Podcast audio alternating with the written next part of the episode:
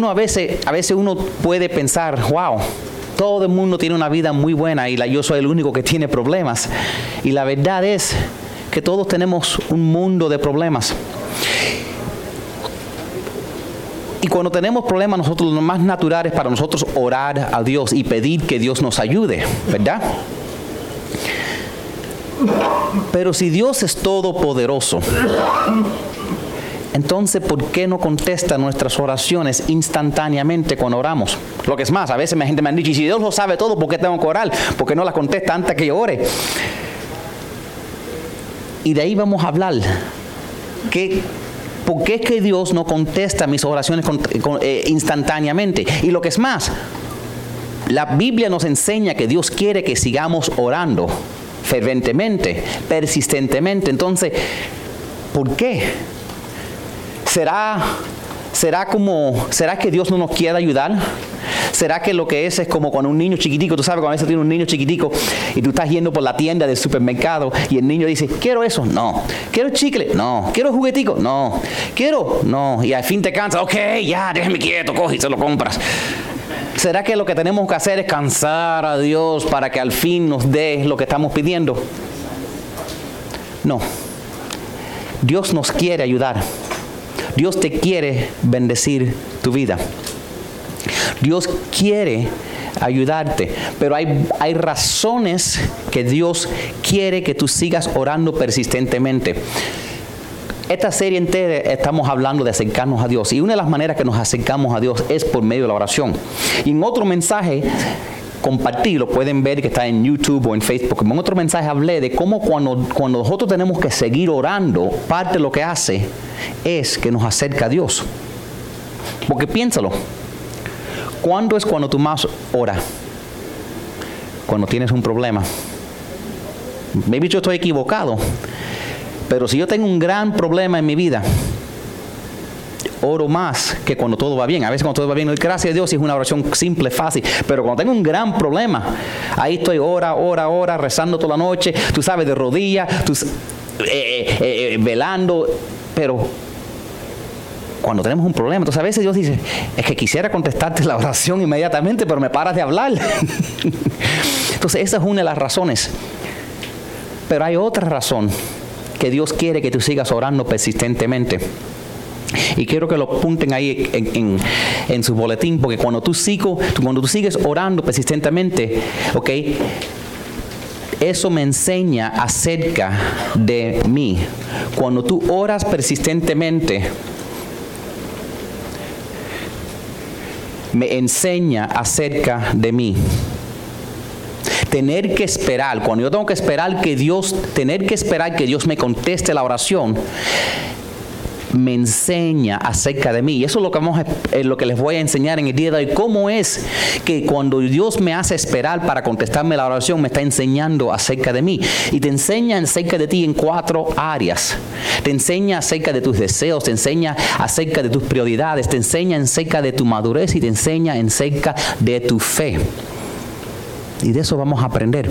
Porque Dios quiere que tú conozcas de ti. Porque Dios te conoce a ti más que tú te conoces a ti mismo. Una de las razones que Dios te hace esperar es para probarte y purificarte. Hay un versículo en Zacarías, capítulo 13, verso 9, y dice lo siguiente, los probaré como se, como se pone a prueba la pureza de la plata en el fuego. Los evaluaré como se evalúa la pureza del oro. Me llamarán y pedirán mi ayuda y yo les responderé. Tú sabes, cuando están refinando la plata y el oro, lo cocinan por el fuego. ¿Y tú sabes cuándo saben que está listo? Porque cuando está purificado, el oro y la plata cuando la encuentran no es no es como nosotros lo vemos en las prendas. Cuando la plata es purificada, por ejemplo, es tan es un cristal. Cuando la persona trabajando lo puede ver su reflexión en la plata, dice, ya está lista para usarse. Y Dios va a seguir refinándote hasta que cuando Él te mire a ti, Él pueda ver la reflexión de su Hijo Jesucristo en ti. Por lo que Dios está tratando de hacer es que seamos más como Jesús. A nosotros nos llaman cristianos. Esa, esa palabra cristiano fue una palabra derogatoria eh, eh, inicialmente. Los soldados romanos, después que crucificaron a Jesús y se levantó la iglesia del Nuevo Testamento, vieron todas estas personas que estaban dispuestos a morir. Los cogían y los ponían y los quemaban con aceite toda la noche como, como alumbres para alumbrar la noche. Y entonces dicen, estos son como pequeños Jesuses, personas que están dispuestos a morir por su fe. Entonces de ahí vino el término cristiano, significa pequeño Cristo. Entonces nosotros estamos expuestos a hacer una reflexión del Señor Jesucristo. Y Dios está tratando de sacar de nosotros la reflexión de su Hijo. Él quiere que nosotros nos parezcamos a Él. Y una de las cosas que Jesús tenía era paciencia. Paciencia también es uno de los frutos del Espíritu. Y quiero que entiendan algo. A lo mejor tú estás orando para algo en tu vida. Y cualquier cosa que Dios te dé es una bendición en tu vida. Pero lo que yo he visto es que Dios quiere, ¿por qué es que Dios te quiere probar? Porque si tú recibes una bendición y no estás listo para recibirlo, no termina siendo bendición. Te garantizo que cuando yo andaba en la calle como un adicto a las drogas, si me hubiera, si me ganado la lotería, estuviera muerto. Lo que me salvaba es que me botaban del trabajo. Lo que me salvaba es que no tenía más dinero para comprar más droga. Hubiera seguido hasta que no hubiera habido esperanza y aún así tuve una sobredosis. Y de aún así el Señor me sacó. Pero si hubiera ganado la lotería, no estuviera aquí. Porque en el momento inoportuno, algo que puede ser una bendición, puede ser una maldición. Entonces Dios quiere enseñarte de ti mismo para que tú sepas lo que Él sabe que tú no sabes de ti. Mira, apunten ahí en el primer espacio. Cuando Dios te hace esperar para contestar tus oraciones, pone a prueba mis deseos. Pone a prueba mis deseos. Todos los deseos que tú tienes en tu corazón vienen de Dios. Quiero que entiendan eso. Dios te creó la manera que eres. Por ejemplo, vamos a tomar, yo sé cómo, yo sé cómo agarrar la atención de la audiencia. Vamos a hablar de sexo. ¿Ok? Uh, ¿Ok? el sexo fue algo, ese deseo es, vino de Dios. Dios nos dio eso. Fue uno de, los, uno de los primeros mandamientos que le dio a Adán y Eva. Ir y multiplicar. ¿Ok? Para no decir, tengan sexo. ¿Ok? Es algo natural de Dios. Pero ese deseo en el tiempo incorrecto es una maldición. Ese deseo entre una pareja casada, sólida, es una bendición y crea una familia. Ese deseo incontrolado en una muchacha de 15 años destruye su vida. ¿Entiende? Ese deseo, los deseos vienen de Dios, pero a veces Dios necesita enseñarnos la diferencia entre un eh, deseo y un antojo. Porque según tú estés orando por las cosas que tú quieres en tu vida, tus oraciones van a cambiar. Porque hay cosas en tu vida que tú crees que son deseos y son solo antojos. Por ejemplo, a veces un muchacho chiquito, yo tengo un, hijo de 10 años, y a veces mi, hijo me pregunta esto, quiero esto, quiero aquello, quiero esto, quiero aquello. Tú sabes cuando yo sé que no es un antojo.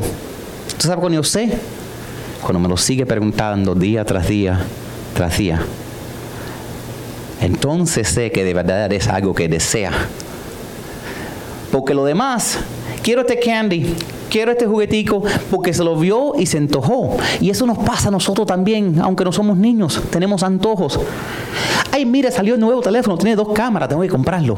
Ay, mira, salió el otro teléfono, tiene tres cámaras. No, yo voy a esperar hasta que tenga seis, pero no sé. Eh, salen cosas y, se nos antojan, ¿verdad? Por eso es que eh, enseñan ese, los canales a las 11 de la noche con, los anuncios que duran una hora, eh, los infomercials, eso, para antojarte a comprar las cosas. Entonces Dios dice, yo te quiero dar todas tus necesidades, pero no todos tus antojos. Y a veces Dios dice, yo quiero que sigas orando para que tú mismo descubras lo que es importante para ti. Yo, yo, a mí me gusta montar motocicletas. Entonces, cuando yo iba a cumplir 40 años, estamos hablando hace 10 años, yo quería un Harley Davidson un Harley, un, Harley para ir por la calle, ¿ok? Porque tenía un Honda, ¿ok? Y el Honda es nice, pero no es un Harley, ¿entiendes? Y entonces yo digo, bueno, yo me porto bien, yo lo merezco. Yo estaba orando eso para Dios. ¿Ok? Dios, ayúdeme para poder ahorrar y tener una moto, una Harley Davidson. Y en ese proceso se enfermó mi hija. Se enfermó mi hija y se presentaron una, una necesidad en la comunidad. Y mi oración cambió. Me olvidé completamente de la moto y me enfoqué en la salud de mi hija y en ayudar porque estaban, había un centro comunitario para los campesinos que lo estaban cerrando y era importante para esta comunidad. Y yo dije, ¿tú sabes qué? Eso es importante. Y ahí nos amarramos yo y otros toda la noche, día y noche, para que no cerraran el centro. Eso era importante. A veces Dios deja que cosas pasen para decir, mira, una moto. Yo al final lo que hice fue me compré un perro y, le puse como nombre Harley. No es casi igual, pero... Pero... Eh, es que uno a veces se antoja de cosas. Yo yo no quiero darte todos tus antojos, yo te quiero darte todos tus verdaderas cosas. Y tú sabes que si tú le compras no estoy aquí, dime, si le compramos a alguien, a un niño, a alguien o a un nieto, todos los antojos, ¿qué hacemos? Los malcriamos. Y tú sabes lo que le hacemos, le hacemos daño a lo largo de su vida, porque la vida, en la vida no recibes todo lo que tú quieres. Es una lección importante entender que no siempre recibimos todo lo que queremos. Entonces no van a poder ligar con la vida, porque Jesús dijo, en esta vida tendrás aflicciones. Este no es el cielo. El que te diga que venga a, los pies de Jesús y no vas a tener problemas, te mintió. Yo soy pastor, dedico mi vida al Señor y tú al, como compartió Víctor, el pastor ha pasado por muchas pruebas, los pasamos todo. La Biblia dice que cuando llueve, el agua cae sobre el bueno y el malo. Y en la, en la final ninguno somos buenos. Y entonces todos tenemos todos tenemos que seguir entendiendo, dejando, Dios te está de enseñarle, oye, esto no es un deseo, esto no es un deseo. Dice la palabra de Dios en Salmos 37.4. Dice, deleítate en el Señor y Él te concederá los deseos de tu corazón. Dios te está diciendo, ese es un bello versículo, ¿verdad? Dios está diciendo, ¿tú sabes qué? Yo te quiero dar las cosas que tú quieres. Y eso es lo que quiero que entiendas. Dios quiere contestar tus oraciones. Dios quiere que tú tengas tu salud. Dios quiere que tus finanzas estén bien. Dios quiere que tú tengas una buena relación. Dios quiere que tus hijos anden bien, que tus nietos anden bien, que tengas una buena carrera. Dios quiere esas cosas. Pero hay algo más allá que Dios quiere también. Okay? Hay cosas más grandes y Dios sabe que si te lo da todo al instantáneo, no lo vas a aprender en el proceso. Entonces, eso es la primera cosa. Dios quiere que poner a prueba tus deseos, a ver si son deseos o antojos. La segunda cosa es que pone a prueba mis prioridades. Pone a prueba mis prioridades.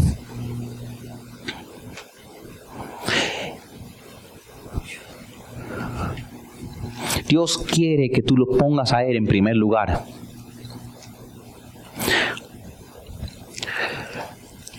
Y Dios quiere que si algo verdaderamente es importante para ti, que tú pongas a Dios como tu prioridad y que pongas eso como tu prioridad. Y no todas las otras antojitos que uno tiene a veces. Mira, Mateo 6, 32 a 33 dice lo siguiente. Dice, porque la gente anda tras todo esto, pero su Padre Celestial sabe que ustedes tienen necesidad de todas estas cosas. Por lo tanto, busquen primeramente el reino de Dios y su justicia y todas estas cosas serán añadidas. Dios dice, no es que no te quiero dar lo que tú estás pidiendo, lo que quiero es que tengas tus prioridades correctas. Eso es lo que yo quiero que tú tengas en tu vida, que tus prioridades estén correctas. Y, las, y tu oración te permite clarificar eso. En ese papelito azul que tienen, cuando lo miran atrás, mira la primera cosa. Estas son decisiones que uno puede tomar. Una de ellas es orar tres veces al día por un milagro en mi vida y otros en IBB. Si algo verdaderamente es más que un antojo, si verdaderamente es, importante, debes estar dispuesto a orar al menos tres veces al día para eso. Si no es tan importante que tú no estás dispuesto a orar tres veces al día, en verdad no es tan importante. Cuando es importante, tres, no, oras todas las horas. Oras doce veces al día cuando es importante. Pero si algo es verdaderamente importante, una de las maneras que tú le demuestras a Dios que es importante es orando persistentemente, por lo menos tres veces al día. ¿Por qué puse tres? Bueno, porque comemos tres veces al día, entonces eso es una buena manera de recordarnos de orar sobre algo. Y entonces eso es una manera que Dios dice, déjeme ver si es importante para ti, déjeme ver si estás dispuesto a hablarme de eso tres veces al día por lo menos. Y tú sabes qué? Lo que tú tienes como prioridad en tu vida afecta la decisión de Dios. Mira esta promesa de Dios en el, el siguiente verso que está en el Salmo 34, verso 11 y dice lo siguiente, dice, el Señor no negará ningún bien a quienes hacen lo que es correcto. Qué promesa más lindo. Tú sabes que si tú tienes tus prioridades bien, hay casi nada que Dios no está dispuesto a darte. Pero tienes que tener tus prioridades correctas. A veces nosotros pensamos que estamos orando y orando y orando y esperando que Dios conteste nuestras oraciones. ¿Y tú sabes lo que está pasando? Dios está esperando por nosotros. A veces decimos, Dios estoy esperando que tú me dejes esto. Y dices, no, yo estoy esperándote a ti, que tú endereces tus prioridades, que tú me pongas a mí en primer lugar. Porque si no vas a coger ese bote y vas a salir todos los domingos y no te voy a ver más en mi casa. Estoy esperando que tú pongas tus prioridades, si no vas a coger ese dinero y te vas a desparrear tu vida y vas a estar peor. Pon tus prioridades correctas. Eso es, si tus prioridades están correctas, casi siempre la respuesta de Dios va a ser sí. Pero si tus prioridades no están correctas, puede que Dios tenga otra respuesta para ti. Como a veces no y a veces no todavía. Dios quiere contestar tus oraciones de la misma manera que nosotros queremos darle a nuestros hijos lo que es bueno, lo que queremos darle a nuestros nietos lo que es bueno, a nuestros sobrinos. Pero a veces, no siempre, no al instantáneo cuando se antojan.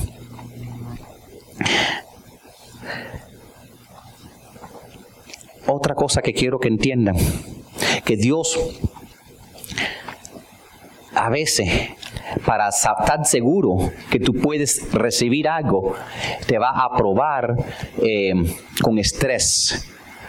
Antes de, una bendición a veces te prueba Dios, porque Dios quiere saber que tú estás suficiente maduro para recibir esa bendición, porque con cada bendición viene responsabilidad. Quiero que apunten eso. Tener que esperar pone a prueba mi madurez. Tener que esperar pone a prueba mi madurez. Ese es el primer espacio en la segunda página ahí. Pone a prueba mi madurez. Dios quiere estar seguro que tú eres suficiente maduro para Él bendecirte con lo que tú estás pidiendo. Piénsalo un segundito.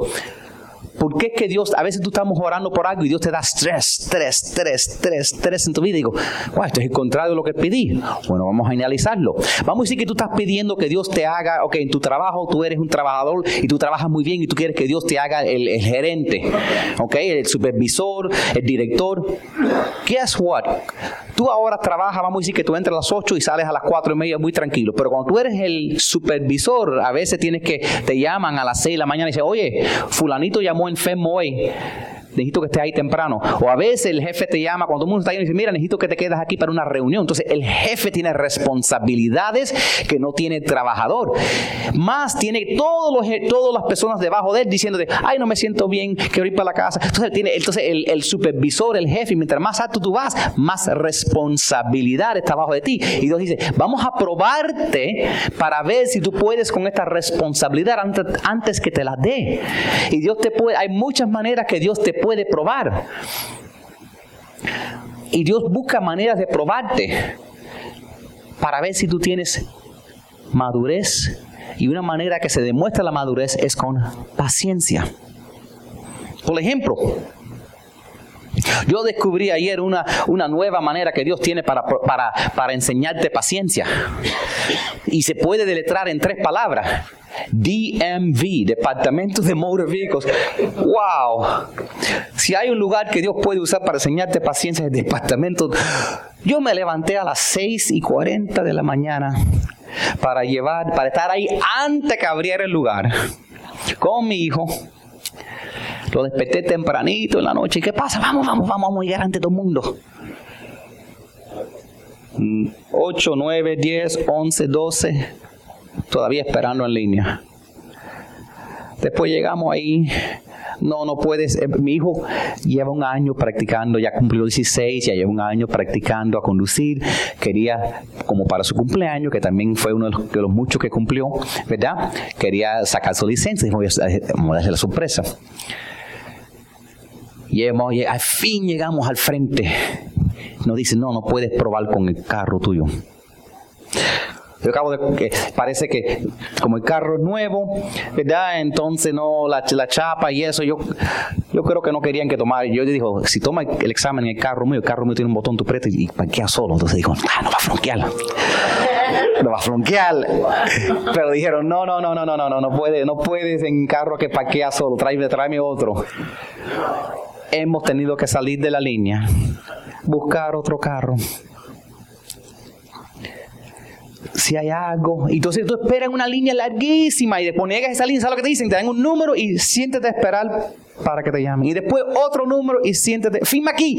No. Wow. Ni despertarnos de las 6 de la mañana. Los pasamos ocho horas ahí. Yo creo que al fin ya era tiempo para ellos irse a la casa, porque cuando fue tiempo que le dieron el examen, yo vi todo el día, todos 20 minutos probando a la gente manejando, 20 minutos. Yo digo, ya van a cerrar. Lo que es más, ya estaban diciendo la gente, vesten, ya vamos. Entonces cuando llegaron a él, dieron una vuelta de parqueo y dijeron, no, you're good. Y lo dejaron pasar. Ni dos minutos manejó. Ni dos minutos manejó el muchacho. Ya yo creo que se quieren ir para la casa. A lo mejor Dios dijo, bueno, espera, espera, espera. Si, si llega temprano, en 20 minutos se pone nervioso el muchacho y va a flonquear. Pero si lo ponemos aquí, va a estar bien. Pero a veces Dios te enseña paciencia en lugares que tú no lo esperas. Otra manera que Dios tiene muy poderosa para enseñarte paciencia se llama el tráfico diario de Miami. Otro lugar que Dios tiene muy efectivo para enseñarte paciencia es el parqueo del mall. Vete a Daily Mall y trata de buscar un parqueo cerca para no mojarte. A veces yo solo, yo tomo café de, de, Nespresso, me gusta el café de ellos, y a veces digo, voy a entrar bien rápido, bien rápido, voy a entrar, comprarme un paquetico de café para tener café. Para... ¿Qué? No, si me meto dos horas buscando un parqueo, dando vuelta, vuelta, vuelta, y cada vez que encuentro un parqueo, no, dice valet, no, yo no quiero valet, yo quiero un café, entrar y salir. Pero Dios tiene maneras de enseñarte paciencia, porque la paciencia es una de las maneras que entendemos que estamos creciendo. Pregunta. Si tú le dices a un niño de dos años o tres años, todavía no. Vamos a decir que te pregunta, quiero este carrito. Es, es diciembre 14 y en dos semanas de Navidad y tú sabes que quieres ese carrito, como Dios igual sabe lo que tú quieres y ya tú lo compraste, lo tienes guardado ahí, se lo vas a dar para las Navidades. Y dice, no, todavía no. ¿Qué, ¿Qué, hace ese niño de dos o tres años? Patatea y se pone bravo contigo y tú no me quieres y no sabes que ya tú se lo compraste, si lo tienes esperando, lo que quieres dárselo para Navidad, para que sea especial. Y a veces nosotros nos ponemos bravos con Dios y los patateamos y los ponemos bravos también con Dios y Dios dice, si ya te lo tengo, ya te lo tengo, antes que me lo pidiste, ya te lo, ya te lo tengo esperando lo que te lo voy a dar en el momento oportuno. Para quejándote que yo te amo. Ten fe. Mira, dice, dice segunda de Crónicas, ¿ok? Segunda de Crónicas nos habla del rey Ezequías. El rey Ezequías era un buen rey. Dice la Biblia que era un rey que Dios amaba, que hacía lo correcto. Y mira lo que dice, Dios se apartó de Ezequías él no hizo nada más, dice, se apartó de Ezequiel para ponerlo a prueba y ver lo que realmente había en su corazón. A veces cuando Dios se aparta de ti no es porque estás haciendo nada mal. A veces cuando te sientes que Dios está apartado de ti porque estás haciendo todo lo correcto. Ustedes no entienden eso. Déjame explicarte. Cada padre entiende que hay un momento cuando ese bebé va creciendo y llega un momento en la madurez de ese niño donde tú lo puedes dejar solo. Hay un momento donde tú dices, ya no voy a correr cada vez que llora a la cuna. Hay un momento donde dice, ya lo puedo dejar en la casa solo. Ahora, como padre, es el primer día que tú no corriste instantáneamente cuando el bebé lloró en la cuna, te sientes mal. Pero si no lo hicieras, no iba, el niño no va a marudar. Igualmente, hay un momento donde tú dices, hijo, ya te puedes quedar en la casa solo. Ya tienes edad. Te voy a dejar media hora. It's to be okay. It's to be okay. Voy en media hora regreso. Vas a estar bien. Yo quiero mostrarte, yo quiero ver si eres responsable. Igualmente, hay veces en nuestra vida que Dios, nos sentimos que Dios se ha apartado de Dios porque se ha apartado de nosotros. Y lo que está tratando del Señor enseñarnos es, quiero que veas que tú puedes. Quiero que veas Quiero que vea, yo quiero ver lo que tú estás haciendo, yo quiero que tú veas que tú puedes. A veces Dios se aparta no porque has hecho nada mal, pero porque has hecho lo correcto y Dios dice, estás madurando. Deuterónimo en el capítulo 8, esto es lo que pasó con el pueblo de Israel. Mira, el pueblo de Israel dice, recuerda como el Señor tu Dios te, te guió por el desierto durante 40 años donde te humilló y te puso a prueba para revelar tu carácter y averiguar si en verdad obedecieras sus mandatos. El cruzar el desierto de donde salió el pueblo de, pueblo de Dios en Egipto a la tierra prometida, la tierra de Canaán, era solo un viaje de varios meses. Se metieron 40 años. El GPS estaba roto. No. Dice aquí que Dios le dio vuelta y vuelta y vuelta al desierto porque ellos tenían que seguir el pilar de fuego en la noche y la nube en el día. Dice Dios le dio vuelta y vuelta y vuelta para revelar su carácter, para humillarlo. ¿Por qué? Porque Él los iba a llevar a la tierra de leche y miel, donde iban a cosechar lo que no iban sembrado. Y a veces Dios te tiene en un lugar y dice, yo te voy a dar bendiciones que tú no mereces. Pero quiero que tú tengas la responsabilidad y la madurez para tenerlas. Y hasta que no llegues te voy a dar vuelta y vuelta y vuelta y te vas a sentir como el pueblo de Dios dando vuelta en el desierto medio perdido. Pero ten fe. Porque cuando tu fe y tu madurez llega al lugar que Dios quiere que esté, Dios te va a llevar y vas a recibir no solo lo que has pedido, pero más más vas a recibir bendiciones inmerecidas. Quiero que apunten el cuarto espacio. Pone a prueba mi fe. Cuando yo sigo orando persistentemente, me enseña acerca de mí porque me, me, pone a prueba mis deseos, mis prioridades, mi madurez y mi fe. Me enseña sobre mi fe, pone a prueba mi fe. La fe es lo más importante que tú tienes en tu vida. Es, es la armadura más poderosa que tú puedes tener en tu vida. Tú puedes, dice, la fe es la que mueve montañas. La fe es la que mueve montañas. Dios quiere ver que tú tienes la fe. Dios quiere ver que tú tienes madurez y que tienes fe y que tus prioridades están correctas.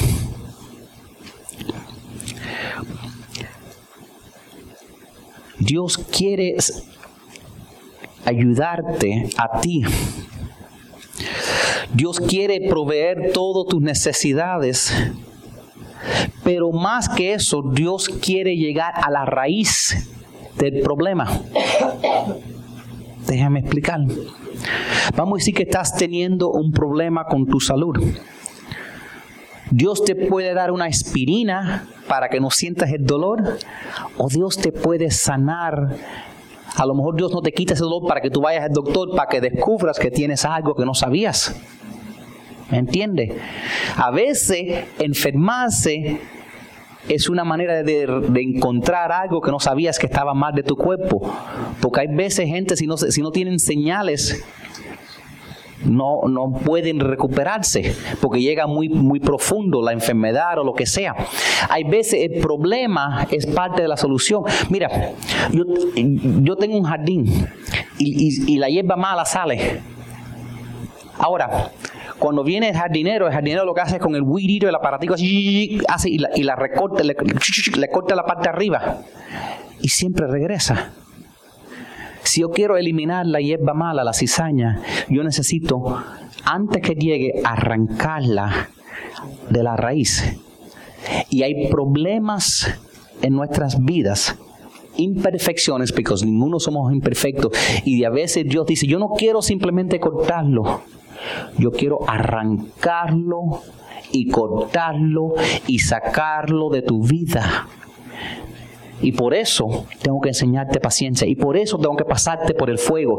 Necesito, yo quiero arrancar eso que tú estás sintiendo y quiero arrancarlo a la raíz para que no surja otra vez.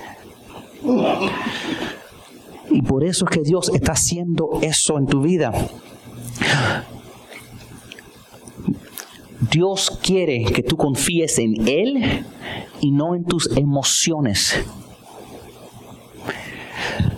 ¿Por qué es que cuando si tenemos un hijo alguien y le hicimos nuestros hijos, bueno, nosotros que somos adultos ahora, éramos muchachos a un punto, ¿verdad? Y muchas veces nuestros padres nos castigaron o nos dijeron no o no nos dieron algo.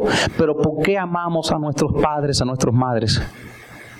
porque confiamos en el carácter de ellos y sabemos que si ellos no nos dieron algo, más probablemente fue por una razón, porque sabemos su carácter.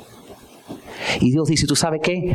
Yo quiero que conozcas mi carácter. Yo soy un buen Dios. Yo tengo buenos planes para ti. Yo quiero lo mejor para ti. Créame, si no te lo doy ahora o si no te lo doy, hay una razón. Mira, Dios mismo se los dijo, lo dijo por medio del profeta Jeremías en el capítulo 29, verso 11, dice, pues yo sé los planes que tengo para ustedes, dice el Señor. Son planes para lo bueno y no para lo malo, para darles un futuro y una esperanza. Dios dice, yo te quiero dar Dios quiere que tú crezcas en fe. Dios quiere, mira, si tú oras por algo que parece imposible y Dios te da el milagro, tu fe va a crecer en Dios. Yo he visto Dios hacer cosas que no, que no hay manera de explicarlo que no sea un milagro.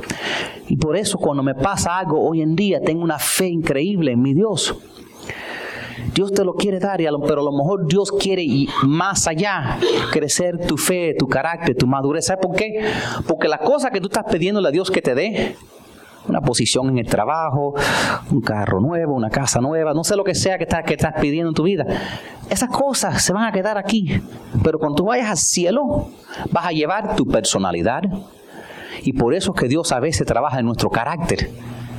Porque dice, no, no, no, yo no quiero nadie majadero en el cielo, por favor. No quiero nadie majadero en el cielo, por favor. Y algunos de ustedes latinos, ay, tengo que trabajar mucho con ustedes. No son tranquilos como los gringos. Con ustedes tengo que trabajar si no haber un relajo en el cielo. No, no, no. Tengo que purificarlos a ustedes mucho, mucho, mucho, mucho fuego con ustedes. Ustedes son algo especial. Tenemos que confiar en nuestro Dios que nos ama. Mira, confía en el carácter de Dios. Que aun cuando tú no ves que se están contestando las cosas de la misma manera que a veces, ya yo tengo el regalito para mi hijo. Yo para mi hijo, para su cumpleaños, le compré un monitor para su, para su computadora. Y, entonces, cuando, cada vez que me enseñaba, mira papi, mira este monitor, mira aquí está en especial, yo me, ah", yo me hacía que no me importaba porque ya se lo había comprado. No iba a ir, vamos a la tienda. No, no, no, no estoy interesado. ¿Por qué? Porque ya, le, ya lo tenía guardado. Y a veces igualmente tú le estás pidiendo a Dios y Dios dice, ya yo lo sabía. Ya yo lo sabía hasta que tú me lo pediste. Ya te lo tengo esperando. Confía en mí. Confía en mí que soy tu Dios. Gálatas 6:9 dice lo siguiente. Así que no nos cansemos de hacer el bien y a su debido tiempo cosecharemos numerosas bendiciones si no nos damos por vencido. Qué bella promesa de Dios. Yo quiero yo quiero que verdaderamente darles a ustedes oportunidades. Por eso, por eso les digo, comprométense a orar tres veces al día. Comprométense a orar tres veces al día para lo que verdaderamente quiere. Y no solo orar por ti, pero ora por otras personas. Cuando Job estaba orándole a Dios, Dios no lo sanó y lo restauró hasta que él no empezó orando por sus amigos, aunque ellos estaban hablando mal de él. Ora por otra persona, a veces esa es la clave. También en solo dos semanas vamos a empezar un grupo. Vamos a empezar, vamos a empezar un grupito aquí las tardes, como a eso a las 5, aquí en la iglesia los sábados. Va a durar siete semanas. Va a ser un estudio corto de siete semanas. Ok, vamos a empezar en octubre, va a acabar en noviembre. Eh, no tengo los libritos aquí, pero eh, los libritos para el estudio cuestan 10 dólares. Okay. Ya tengo los libritos, no sé dónde están, pero los tengo por ahí. Cuestan 10 dólares los libritos y, es como un devocional. Entonces, durante esas siete semanas, no solo los vamos a reunir aquí y ver, y ver una, una, una lección, pero también vamos a hablar sobre ella y vamos a tener un estudio diario. Entonces, durante esas siete semanas, eso te va a ayudar, darte el armamento que tú necesitas para las pruebas de la vida. Y no solo eso hay muchos, hay muchos de nosotros que a veces nos sentimos solos. Que a veces somos, que a veces la gente nos ataca por nuestra fe, por lo que creemos. A veces nos sentimos solos. Y yo creo que es bueno tener tiempo de compañerismo. Yo creo que va a ser lindo como digo, no es para siempre, hace siete semanas. Que por las próximas siete semanas, ya después vamos a acabar y después va a entrar en Thanksgiving y vienen las Navidades y vamos a estar todos ocupados. Pero por siete semanas vamos a estudiar la armadura de Dios y cómo protegernos contra los ataques que vienen en la vida. Y yo quisiera que ustedes se inscribieran para ser parte de eso. Y la única otra cosa que está aquí atrás en el papelito, como siempre, es nosotros estamos tratando de crear una iglesia, un lugar especial donde haya fe, esperanza y amor. Esta iglesia, lo que han estado viniendo, han visto cómo se ha cambiado, cambiado, cambiado. Muchas cosas están cambiando y todavía hay que Pero yo quiero que desde la que personas entren por el parqueo, que haya un letrero esperándolos, bienvenido, ¿verdad? Es algo lindo. Esta mañana estaba Alex allá afuera, le agarró un letrero. Tengo letreros que... Porque tú sabes qué? A veces tú no sabes lo que la persona está enfrentando. Y yo he visto que cuando alguien no ha ido a una iglesia por un rato, Satanás le ataca en el parqueo. No, no, no vayas, no vayas, no vayas. Si es una iglesia llena de hipócritas. Y tú sabes lo que Satanás quiere. Satanás quiere que tú entres, eh, entrar en tu cabeza, darte una depresión, hacerte pensar que nadie te entienda. Y cuando entras en esa depresión, lo que haces es encerrarte con las puertas y no hablar con nadie. Y te quedas solo con el diablo. Es bueno estar junto yo a veces, cuando estoy en el mundo, me doy la cabeza, me siento mal y vengo aquí, estoy con ustedes y me siento bien. Me siento mejor. Ustedes son mi familia. Y los que, estuvieron aquí la semana pasada los fallaron, tuvimos tremendo celebración de los cumpleaños. Celebramos los cumpleaños de las personas que no vinieron. Nancy, celebramos tu cumpleaños. Ramón, celebramos tu cumpleaños sin ti. yo, me, yo me comí el, el cake tuyo. Pero de verdad, de verdad que yo quiero que sigan orando. Sigan orando, sigan orando. Oren por esta iglesia, oren por las personas. Hay personas que están en este momento en el hospital, hay personas que están enfermas, hay personas que están enfrentando situaciones. Tú no sabes, hay que mirar para la derecha y la izquierda. Tú no sabes lo que tú, las personas están enfrentando. No, lo, no te guíes porque están vestidos lindos y tienen una sonrisa. Es que están sirviendo a Dios aún en medio de sus problemas. Amén. Solo Dios sabe tu pasado.